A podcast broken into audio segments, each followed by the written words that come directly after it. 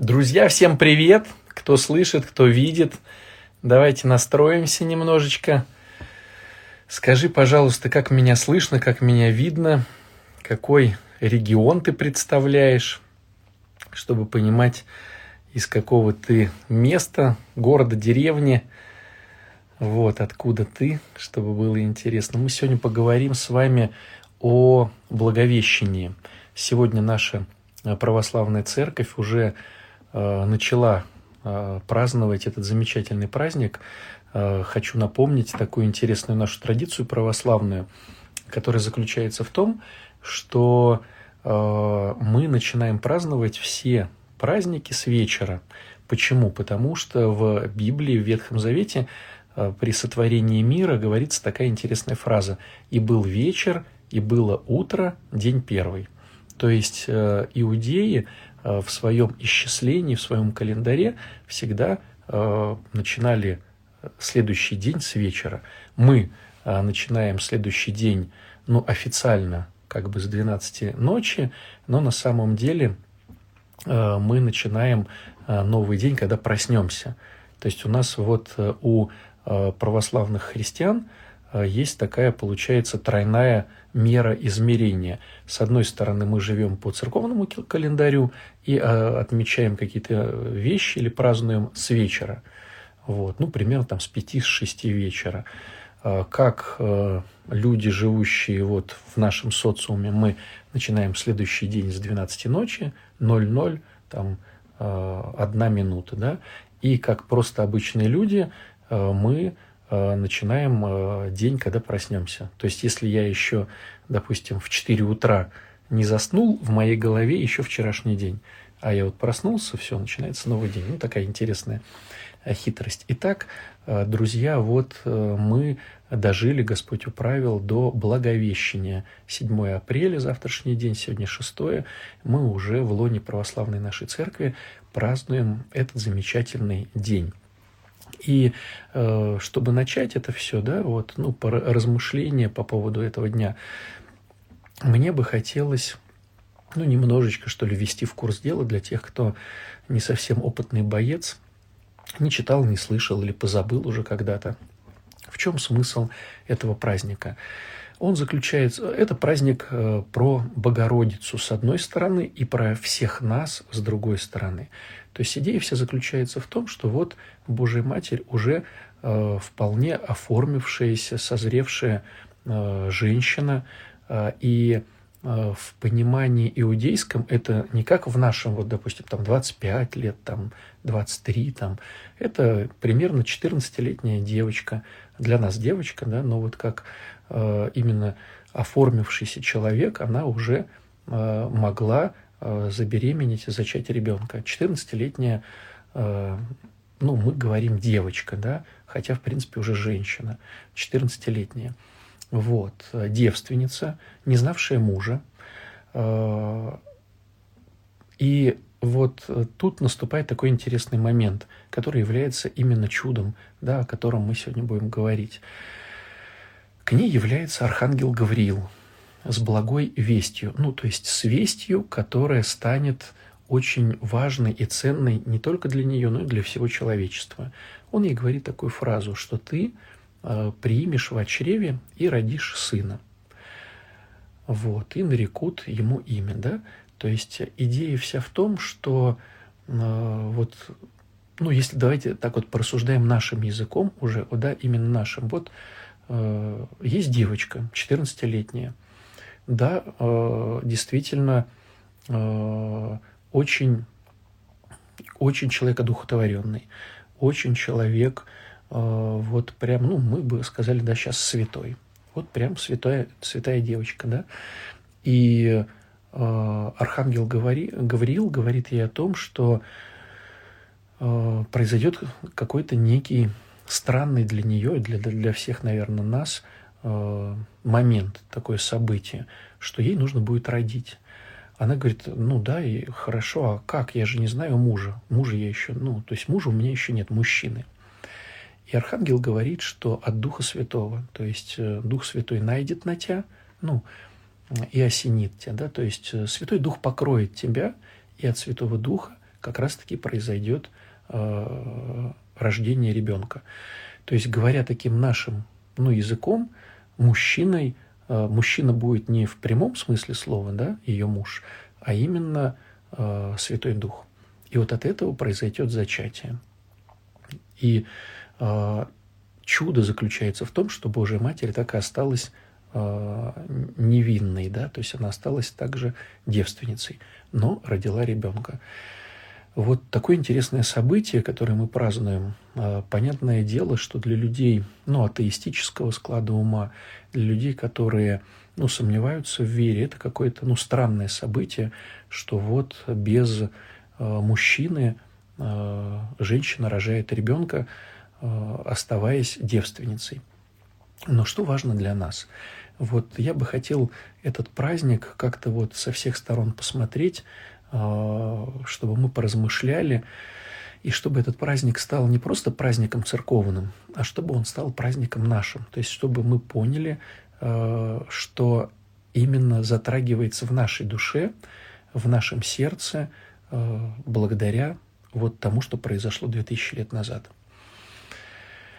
Я для этого вам рассказа... хочу рассказать некую притчу, некую легенду, которая, наверное, поможет нам понять, что же происходит. Но предварительно э, поразмышляю о таких событиях. Все дело в том, что человеку передается от родителей э, три момента. Первый момент нас даже забавляет. Он заключается в том, что от родителей мы получаем э, похожую на них внешность. И когда смотришь на какого-то карапуза, которого ведет папа с мамой, удивляешься, как вот забавно все это происходит. Там глазки от папы, носик от мамы, а здесь вот э, ушки вот этого, э, волосики вот этого. И получается такой гибридик идет нам навстречу. И это, конечно, всех нас забавляет. Э, мы толком не понимаем, как это происходит, но учились все в школе, знаем, что есть некая генетика, хромосомы, вот. Ну, так на кухонном языке э, сделаем вид, что мы что-то понимаем. Вроде как наука объясняла, мы уже это порядком забыли, но понимаем, что вроде как наука э, доказала, почему так происходит. И нас это, в принципе, только радует и забавляет. Второй фактор, который передается по наследству от родителей, он уже какой-то э, более странный. Это характер. То есть вот мы смотрим на родителей и думаем, надо же, как вот от родителей переходят именно черты характера. Хотя мы даже видим, и в народе подтверждается это тем, что порой характер передается не от родителей там, а от прародителей, допустим, от дедушки с бабушкой. Ну и в народе, допустим, слышали, говорят, надо же сварливая, как твоя бабка. Или там жадный, как твой дед. То есть, получается, мы детям передаем еще и такой интересный фактор, как характер, который может передаваться даже вот через несколько поколений. И то, что для нас сейчас важно э, и ценно, это вот третий фактор, который мы передаем своим детям. Это наши зависимости, это наши, говорят церковным языком, страсти.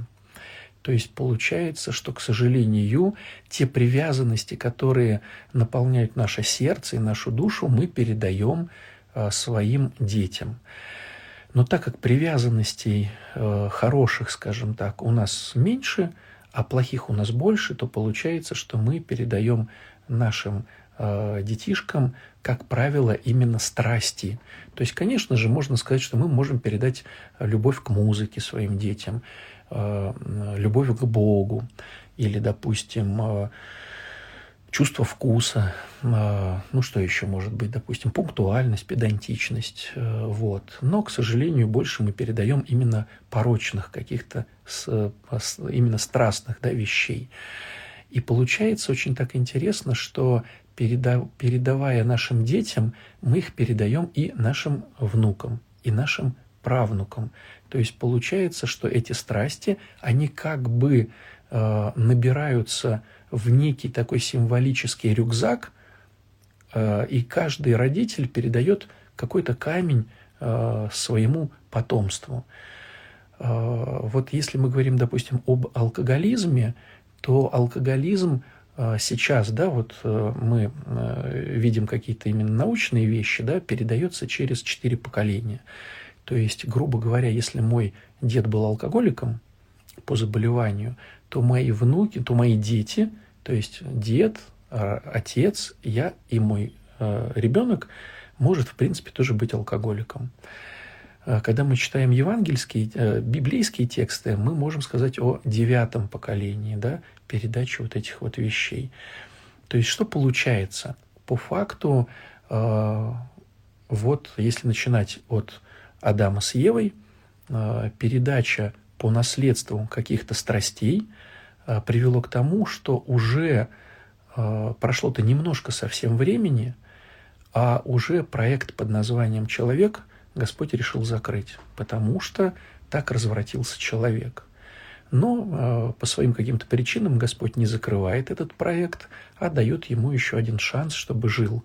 Да, и вот э, мы видим про историю про Ноя, где э, Ной со своими детьми, со своей женой э, и с женами своих э, детей на ковчеге переходит да, в новый этап жизни – но, к сожалению, как бы не был Ной сам по себе свят относительно других людей, в нем все равно передавались пороки, и тем более в детях передавались пороки, и мы видим уже, да, как Сим, Хам и Иофет, они вот уже начинают размножаться, и, конечно же, самая тяжелая участь у Хама с его э, детьми, с его э, правнуками, с его родом, происходит. Ну и также мы видим, что проходит еще какое-то время, и все забывают на земле про Бога.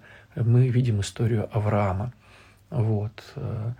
То есть о чем это говорит? Это говорит о том, что каждое поколение отдает своему новому поколению новый камешек каких-то своих страстей. И постепенно, постепенно рюкзак наполняется, наполняется камнями. И были разные попытки у Бога каким-то образом привести народ э, к осознанию э, ну, греха. Э, допустим, пророки какие-то да, посылались на, на людей, на землю. Да? Ну, вот, что мы еще видим? Какие-то чудеса посылались, вот, какие-то творились интересные события. Но, в принципе, даже если народ поначалу как-то и, и действительно вразумлялся, то проходило какое-то короткое время, и опять все вставало на круги своя, то есть народ дальше грешил. И вот к какому-то моменту, к какому-то моменту камней у людей в рюкзаке а, стало настолько много, что уже невозможно было бы каким-то образом вставать э, прямо, да, и, ну, идти по жизни без греха. То есть вот момент э, совершенного э, нравственного и духовного опустошения людей. И вот в этот момент рождается Христос. И я вам сейчас вот, да, вот эту притчу, которую я обещал рассказать, э, продемонстрирую, ну, как бы идею. Понятное дело, друзья мои, что все наши притчи, метафоры, идеи – это, конечно же, скудное представление о том, что творит Господь, и мы пытаемся своим каким-то маленьким мозгом понять, не обня... объять необнятное, понять непонятное. То есть, конечно же, э, мы пытаемся что-то, да, но на самом деле, когда э, придет наше время, и мы э, окончательно окажемся вот перед э, Христом, конечно же, может быть, мы в другом свете все увидим эти события, но сейчас как есть, хотя бы, чтобы понимать, э, что происходило. Э, эта притча, которая нам даст хоть какую-то грань понимания, говорит о том, что был некий мальчик, и у него было две особенности относительно других мальчиков. Первая особенность то, что папа у этого мальчика был волшебником. А вторая особенность – то, что а, он очень любил птичек. Прямо обожал, прям безумно, вот прям любил-любил этих птиц. И попросил у папы, чтобы папа вот ему сотворил этих птичек. А, он с ними играл, наслаждался дружбой с ними. Но потом наступали холода, и птички умирали. И, конечно же, это было очень большое горе для ребенка. Э, приходила опять весна, он опять просил папу создать птичек, птички опять вот с ним играли, опять наступали холода, и так вот опять это было э, невыносимое горе. Мальчик, понимая, к чему идет каждый раз смена сезонов, пытался как-то этих птиц вразумить. То он им мякишем выкладывал, хлебным мякишем дорогу, значит, к югу, то, значит, их пугал, чтобы они отлетали от него, они обратно возвращались, то, что дружили с ним, то делал вид, что он на них обиделся. В общем, какие бы он ни предпринимал идеи, они у него все проваливались, э, птицы возвращались обратно, э, с холодами они замерзали, и вот с новым сезоном папа творил новых птиц. И вот в какой-то момент мальчик вдруг э, решил решился на такую очень интересную вещь. Он сказал, папа, ты же у меня волшебник, а раз ты у меня волшебник, а я уже очень подружился с этими птичками, сделай меня, пожалуйста, тоже птицей. Но если ты меня сделаешь стопроцентной птицей, я забуду, куда лететь. А как человек они меня не понимают. Можешь ли ты сделать так, пап, чтобы я, оставаясь я, став птицей, оставался бы человеком. То есть мой разум, скажем так, он бы был человеческий, я бы тогда им объяснил. И папа, так как он был волшебником, он творит вот такую интересную штуку. Отчасти это напоминает, если вы в детстве смотрели такой э, мультик советский «Халиф Аист». Там был такой сюжет, что при слове «мутабор» э, значит, можно было превращаться. Главное было не забыть это слово. И вот там э, халиф Э, превращался в аист и подслушивал, там ходил, значит, по дворцу своему и подслушивал, кто там что говорит, какие там, э, значит, э, передряги. Вот. Вот примерно что-то типа того. Мальчик превратился в птичку, но оставался, в принципе, в разуме человека. И тогда он смог им на птичьем их языке объяснить, значит, что такое юг, что там тепло, и, возглавив, полетел вместе с ними. И вот, как гласит эта красивая легенда, а, теперь птицы летают в теплые края, благодаря вот э, этому мальчику птицы. Понятное дело, что это легенда, понятное дело, что она вот с Востока, но она для нас сейчас, друзья, может быть полезна тем, что мы хоть какой-то гранью поймем э, рождение Христа, да, вот нашего сегодняшнего праздника э, Благовещения. То есть что происходит? Люди не могут сами по себе перестать грешить. У них не получается. Да, они понимают, что это плохо, они видят, что это неправильно, они даже пытаются что-то с собой сделать, но не получается. Им нужен э, кто-то, кто намного сильнее, намного могущественнее, намного вот прямо-прямо вот намного-намного, чем они сами. Но если это Бог, то он настолько могуч, настолько он невероятен, что мы не можем даже видеть его. Он же не обладает там носом, э, ушами, там, глазами. Он вот Бог. А о простых людей, таких как, допустим, ну, скажем так, там, пророки, э, святые люди, вот не получается. Да, мы их видим, мы их уважаем. Ну и что, да, вот, ну, ты, вот ты молодец. А я-то что? Я вот не молодец. И получается, что Господь э, должен стать человеком. Но если он станет стопроцентным человеком, тогда э, он э, перестанет иметь могущество. А как стопроцентный Бог мы его не воспринимаем. И здесь происходит такая некая метаморфоза. Э, осенив Божию Матерь и э, э, вот став внутри нее, да, он происходит зачатие, но зачатие происходит не от мужчины, а от Бога. И получается, человек, то бишь Божья Матерь, ну, Мария, да, она рожает. То есть человек рожает, но рожает не а, от мужчины, от человека, а рожает от Бога. И получается какая-то интереснейшая композиция. Получается стопроцентный человек, потому что э, родился от Божьей Матери, и стопроцентный Бог – и вот эту вещь невозможно понять э, вот эту стопроцентность того и другого, вот эту да, биполярность. Почему? Потому что в Евангелии есть такая интересная фраза, над которой был бы смысл поразмышлять в Рождество. Ну или просто поразмышлять, да? Там говорится такая интересная вещь. Никто не знает э, отца, э, никто не знает сына, вот так, никто не знает сына, кроме отца, и никто не знает отца, кроме сына и тому, кому сын изволит открыть. То есть, что получается? Отца мы можем понять, если нам это откроет сын, а вот сына никто не может понять, кроме отца. Никто не, никто не знает сына, кроме отца. Точка. Никто не поймет сына, кроме отца. Точка. Никто не знает э, отца, кроме сына и того, кому сын изволит открыть. То есть святые люди могут э, через э, открытие Христом понять Отца, ну хоть как-то, какую-то грань. А вот э, понять идею Христа, как так? Ну вот, допустим, да, такие обычные вопросы. Но вот, с одной стороны, он как человек.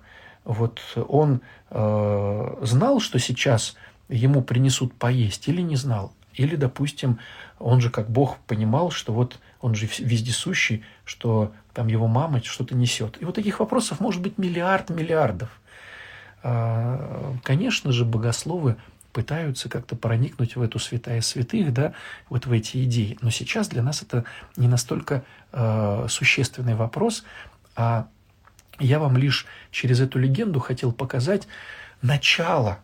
То есть Благовещение – это начало начал. А вот что было до Благовещения, это как бы э, такой эпилог, это как бы, э, ну, как бы такое предисловие. Вот э, когда мы э, знаем о Иакиме и Анне, о этих святых людях, которые э, очень жаждали, да, очень хотели рождения ребенка, да, мы знаем о их святости.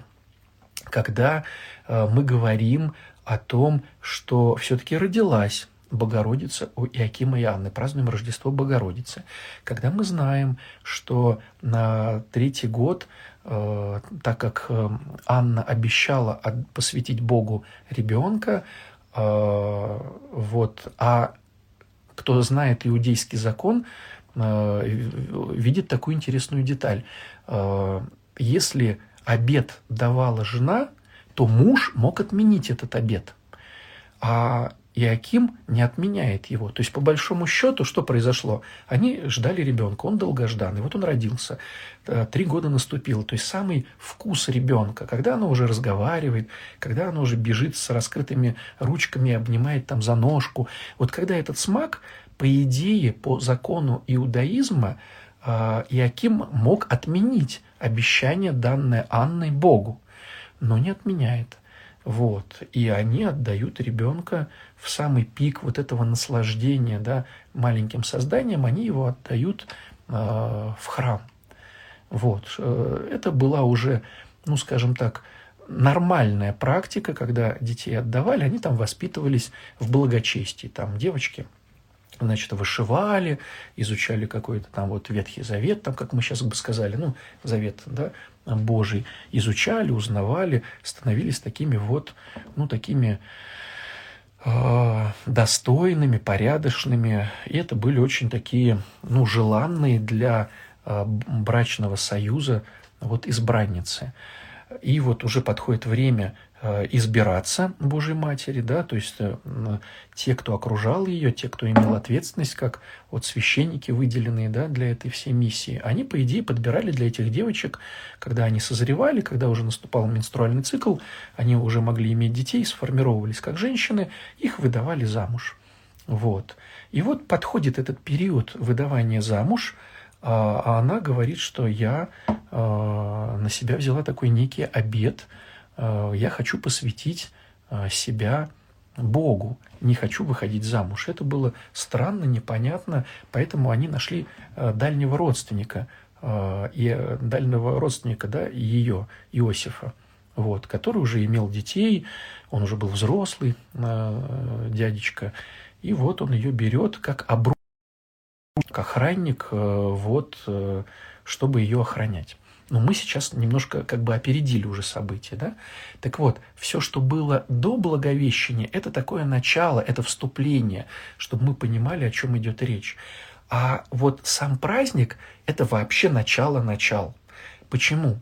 Потому что архангел приходит и говорит, э, вот, э, ну, тебе надо родить. В чем сложность этой ситуации? Ну, наверное, нам представлять сейчас 14-летнюю девочку будет нелогично, потому что период инфантильности э, сейчас намного выше, да, чем тогда. Э, вероятно, это уже была такая, ну, взрослая по нашим меркам э, девушка, да. Первый момент. Второй момент очень важный, который многие не знают или забывают о том, что в иудаизме очень жестко относились к женщинам, которые зачинали ребенка, ну, то бишь беременели, да, без мужчины или вне своего мужчины. Ну, то есть, когда это было именно блудом. А, что, э, что с этими женщинами делали? Их привязывали к, а, значит, э, столбу э, позорному и забивали камнями. То есть, это смерть через Э, побиение камнями. Причем сложность или такая, ну, как бы, скажем так, э, напряженность этого момента заключалась еще в том, что ты не имел права не кинуть камень. А там в чем была идея? Что э, строились дороги по принципу солнца и исходящих от него лучей. То есть базарная площадь была посередине, и чтобы с одной улицы перейти на другую улицу, надо было дойти до базарной площади, а потом перейти на другую улицу. То есть не как у нас сейчас, вот, ну, они идут, да, вот, прямые и э, перпендикулярные, да, параллельные и перпендикулярные. Там, а как солнце. И получается, на этой базарной площади стоял позор, ну, вот этот столб позорный, к нему приковывали человека, все, насмерть, то есть уже э, никуда не денешься. И каждый проходящий должен был кинуть. Ты мог формально кинуть, мог кинуть со всей силы, мог э, кинуть так, чтобы убить человека. Главное, чтобы ты кинул. Если ты не кидал, тебя могли, э, значит, также прицепить к этому столбу. И вот вы представляете, э, опаленное солнце, да, там вот это палестинское, жара, Э, идет кровь, потому что кто-то там кинул уже там кучу камней, э, какие-то грифоны, какие-то птицы сидят на этом человеке, он еще не умер, они выклевывают там ему глаза, там печень там, э, и получается такая супер мучительная смерть. И порой камень, который кидался там со всей силы там в голову бедолаги, он был камнем милосердия, чтобы э, человек уже не мучился. И ясно дело, ну, все это знали, все это понимали. И по факту, что происходит? Э, является архангел и говорит, слушай, вот ты сейчас родишь без мужа. Ты зачнешь без мужа. Ну, стало быть, э, какое понимание-то у человека той культуры, того времени, что, ну, где-то живот будет виден через 6 месяцев. То есть, грубо говоря, через 6 месяцев все поймут, так как у меня мужа нету, я всем объявила, что я э, не буду да, э, замужем, все поймут, что я где-то нагуляла ребенка. И стало быть, меня побьют камнями. Кстати, да, надо отдать должное Иосифу в тот момент, когда он все-таки увидел этот живот, понимая, что сейчас будет твориться э, с э, той Э, девочкой, которую он взял как обручник, да, как защитник, все увидят, понимают, что это не от него, и они ее убьют. Поэтому он хотел в тайне отпустить э, Богородицу. Да, но опять же является архангел и говорит, не делай этого. Да, но это опять я забегаю вперед, чтобы вы понимали, почему он хотел ее отпустить. Потому что иначе, как бы, как правильный иудей, как законопослушный товарищ, он должен был сдать ее властям. Это вот, знаете, опять же тот момент, когда кто-то поступает по правилам. Вот. Э, и надо отдать должное Иосифу, что его любовь э, дала ему такой момент, чтобы все-таки в тайне отпустить Богородицу. Итак, возвращаемся к самому празднику. То есть Архангел говорит, ты зачнешь не от мужчины, и э, у тебя будет ребенок.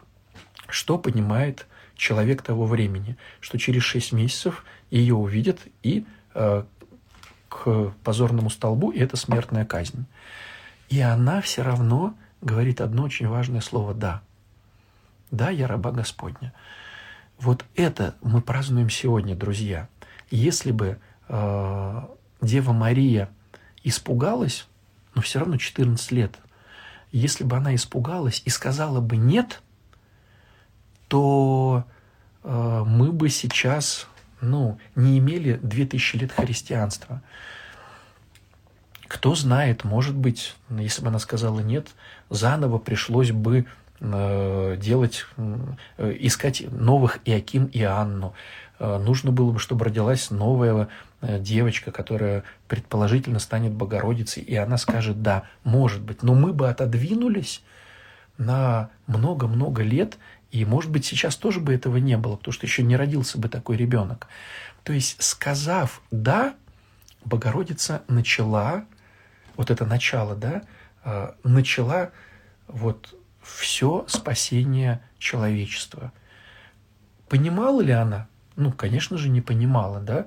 Ну, да, э, слышит, э, доверяет, но не понимает. Потому что это нам легко сейчас рассуждать, когда у нас 2000 лет мы прочитали этот текст, мы его прослушали, нам его 20 раз объяснили э, святые отцы, и мы вроде как бы все файлы сложили в некий какой-то кубик. А там, когда человек внутри этого события находится, это просто стопроцентное доверие Богу, хотя понимание, что по-человечески все будет очень плохо. Так вот, э, в чем, на мой взгляд, э, важность этого события? Ведь если мы просто празднуем идею, это, конечно, хорошо, но как оно приближает нас к Богу? А, чтобы праздник стал моим, мне нужно а, сделать какие-то выводы. Мне нужно какое-то подражание этим святым людям. Какое может быть подражание? На мой взгляд, что происходит у нас? Мы каждый день, как минимум один раз, читая молитву «Отче наш», мы говорим, да будет воля твоя, а не моя. То есть каждый день, а ведь у некоторых и по два раза, там утренние, вечерние молитвы, молитву перед э, принятием еды, мы постоянно говорим одну и ту же фразу «Да будет воля твоя, а не моя». Мы говорим это Богу. И вот теперь представьте, э, Господь слышит от нас «Да будет воля твоя, Господи». Я согласен. Вот, я согласен, чтобы все было твое. Но когда наступает какая-то маломальская даже – не говоря даже о сравнении с теми событиями, да, э, вот э, этого праздника, даже маломальская неудобность, мы сразу пугаемся и говорим, Господи, Господи, стоп, стоп, стоп, я не хочу, чтобы было, как ты хочешь. Вот э, я говорю эту фразу, но давай будет все-таки по-моему. Что мы делаем? Мы превращаем через это Бога в джина – который должен исполнять наши желания. А если он их не исполняет, мы говорим, а что ты за Бог? дай-ка я поищу других богов, которые э, будут для меня исполнять желания. Кто-то начинает верить в астрологию с этими звездами, кто-то начинает ходить к бабкам, э, кто-то начинает там еще там какую-то да, ерунду там делать. Почему? Потому что не происходит так, как хочу я. Э, потому что мы своевольные. И происходит какая-то странная штука. Языком или даже сердцем – мы говорим, да будет воля твоя, а не моя, а всем своим существованием мы говорим о том, чтобы было так, как мы хотим. Так вот, в чем интересность, которую надо понимать? Своеволие – это когда я хочу тот результат, какой я хочу. И у него есть э, антоним, ну, как бы противоположность, э, которая называется в церкви смирение – Смирение – это то, что хочет Господь, а я с миром в душе это принимаю. То есть Богородица показала нам ну, максимальное смирение э, в этой ситуации. 14-летний человек, ну, примерно, да, 14-летний, да, ну, маленький, по, все равно по нашим вариантам, 14-летняя девушка, понимая, что через какое-то время увидится ее э, живот, что она беременна, понимая все последствия, находясь в культуре иудаизма, она в смирении говорит, «Э, да будет воля твоя, э, да, э, я раба Господня. Представляете, насколько для нас маяк в подражании, когда мы даже в маломальской теме, там ребенок уходит в армию, ребенок не сдал ЕГЭ, нас подвинули из отдела в отдел на работе, нам не дали премию, я чем-то подзаболел, я там то, я там все, э, жена не сделала этого, муж не сделал то, мы не успели купить машину, забронировали не ту гостишку, мы ну, не написали письмо, нам не перевели деньги. То есть мы по микрушечным вариантам устраиваем истерику в своей душе, потому что мы мега своевольные товарищи. А у нас есть образец, на который мы можем смотреть, э, который показывает, что э, не только устами надо говорить, да будет воля твоя, а не моя, а чтобы мы к устам э, еще и душу свою прилагали, чтобы мы понимали, что да, Господи, я сделал все, что мог, но деньги мне не перечислили. Значит, ты это все видишь, я знаю, что я твой любимый ребенок, значит, это так нужно. Да, сейчас Э, не получилось купить эту квартиру. Да, не получилось оформить эту сделку. Да, получается, что меня там уволили с этой работы. Да, я заболел. Господи, я сделал все, что я мог. Э, в силу своего ума, э, в силу, ну, своих энергий, там, силы, там, подтянул тех друзей, которых мог. Я сделал все, что мог, Господи. Примитивно, но все, что мог. Результат такой, какой ты дал. Значит, я, Господи, понимаю, что для меня это будет полезно. Я понимаю, что это вообще какая-то вот непонятность, но я понимаю, что это будет полезно. Это как бы небольшой уровень, а представляете, если большой уровень, да, вот как у нее. То есть я понимаю, Господи, что то, что произошло, это смертная казнь. Я понимаю, Господи, что это полный развал моего имиджа. Я понимаю, Господи, что это полное банкротство. Я понимаю, Господи, что этот человек навсегда ушел от меня. Я понимаю, Господи, что кто-то умер, и мне уже не вернуть. Вот и в этой ситуации сказать, да, э, я твой раб, я раба Господня, да будет воля твоя, вот в этой ситуации сказать, да, это, конечно, ну вот уровень святости. Но у нас есть маяк – и у нас есть та, которой мы молимся, чтобы она нас научила. Вот в чем идея этого праздника. То есть мы видим, что ее «да», ее ответ, ее «я раба Господня» повлиял на две тысячи лет каждого из нас. Спасение началось. Через нее рождается Христос, и Христос дает нам возможность спасаться.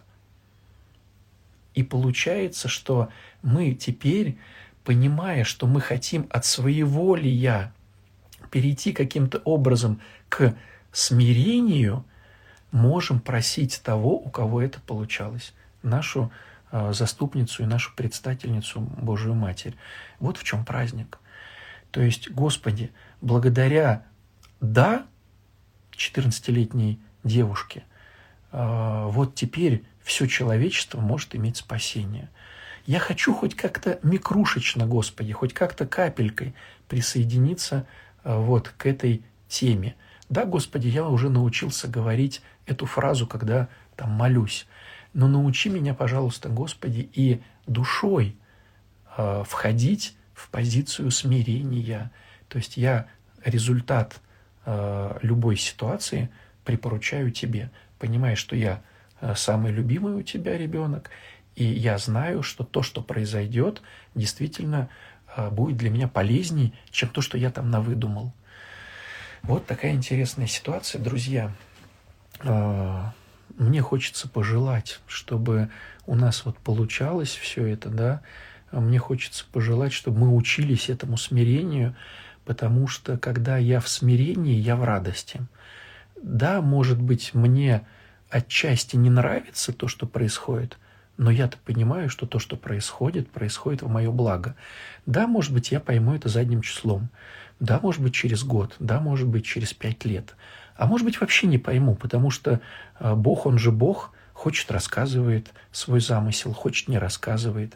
Если, допустим, говорить о Иакиме и Анне и поставить вопрос, поняли ли они вообще этот замысел, ну, может быть и нет.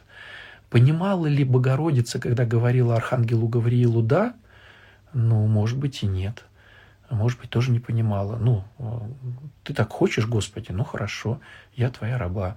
Вот, ну, прожить мне 6 месяцев, ну, прожить. Вот, ну, проживу больше, проживу больше. Вот, то есть получается, что, может быть, мы и не поймем, что с нами происходит. Но есть еще один очень важный момент. Мы, как эгоисты, почему-то считаем, что то, что происходит вокруг нас, должно происходить для нас. Но вот, допустим, у Иакима и Анны это происходило для ребенка. И может быть, то, что происходит с нами сейчас, это тоже происходит для нашего ребенка. Ну, допустим, мы всеми фибрами души пытаемся заработать денег, и не получается. Мы смотрим, что реально мы не лентяйничаем, обучаемся, э, используем все возможности. Но вот нету Божьего благословения на заработок. Ну, не идут деньги. А почему? А может быть, чтобы ребенок, который э, у нас родился, он должен Э, воспитаться в скромности, не разбаловаться. Может быть, мы не удержим э, Божью нить, когда у нас будут деньжата. И может быть, вообще вся эта история про ребенка. А может, еще больше могу сказать. А может быть, вообще история про внука. И такое тоже может быть. Может быть, мы живем в этой хрущевке с кучей народа, потому что там внук. Потому что если будем жить сейчас во дворце, станем какими-то ну, не выдержим этого испытания, да, и начнем там налево-направо всем указывать, и внук не станет. А может быть, внук – это тот, а, кого а, Господь к чему-то вот уже готовит, как вот у, если помните продолжение этой истории, что она вот, будучи уже в, зачат, в зачатии, да, она идет к своей дальней родственнице, вот, э, к Захарию и Елизавете. Да, Елизавета тоже на старости лет беременна, уже шестой месяц у нее. А, кем беременна? Иоанном Крестителем. Да? То есть получается, там тоже да, история про Иоанна Крестителя. То есть не про и Захария, и Елизавету, а про Иоанна Крестителя. А, да, про пророка Иоанна. То есть получается, что порой а, Господь что-то делает, чтобы нас выровнять а порой это про детей, а порой это про друзей, а порой это про внуков, а порой это про правнуков. То есть я думаю, что когда э, э, в своей святости были подвижниками Иаким и Анна, это было, может быть, не просто так. Может быть, их родители и прародители тоже, кто-то стал э, просто порядочным человеком потом кто-то стал приближенным к святости, а они уже стали действительно святыми людьми. И то не сразу, а постепенно, постепенно, да, вот, к старости. В общем, друзья мои, к чему весь разговор? Когда происходит что-то не по нашему плану, не всегда мы это можем понять. Но у нас должна быть вера, что так как Господь нас любит, Он устраивает все для нашего спасения. Вот чтобы научиться мыслить душой, не головой, а душой, вот э, в этом ракурсе, мы можем обращаться к Богородице, чтобы она нам помогла. Она – эталон смирения. И у нас есть тот, кто может походатайствовать за нас, чтобы у нас хотя бы на грамульку это получилось. Вот такое размышление, друзья мои. Да, сохраню я эфир. Вот. Надеюсь, оно вам чем-то поможет. Надеюсь, как-то поблагодарим Э, Богородицу, э, каким-то образом попросим у нее каждый своими словами и э, церковными текстами, попросим, поблагодарим и, конечно же, будем более, более, скажем так, аккуратней воспринимать то, что происходит с нами, когда мы говорим «да будет воля твоя, а не моя». Будем более чуткие к этой фразе, будем более э, радостные, когда мы видим, что опять не по нашему своеволию что-то происходит, а по каким-то Божьим делам. Вот так вот, друзья мои. Всего вам хорошего. Пока-пока. Всех с праздником.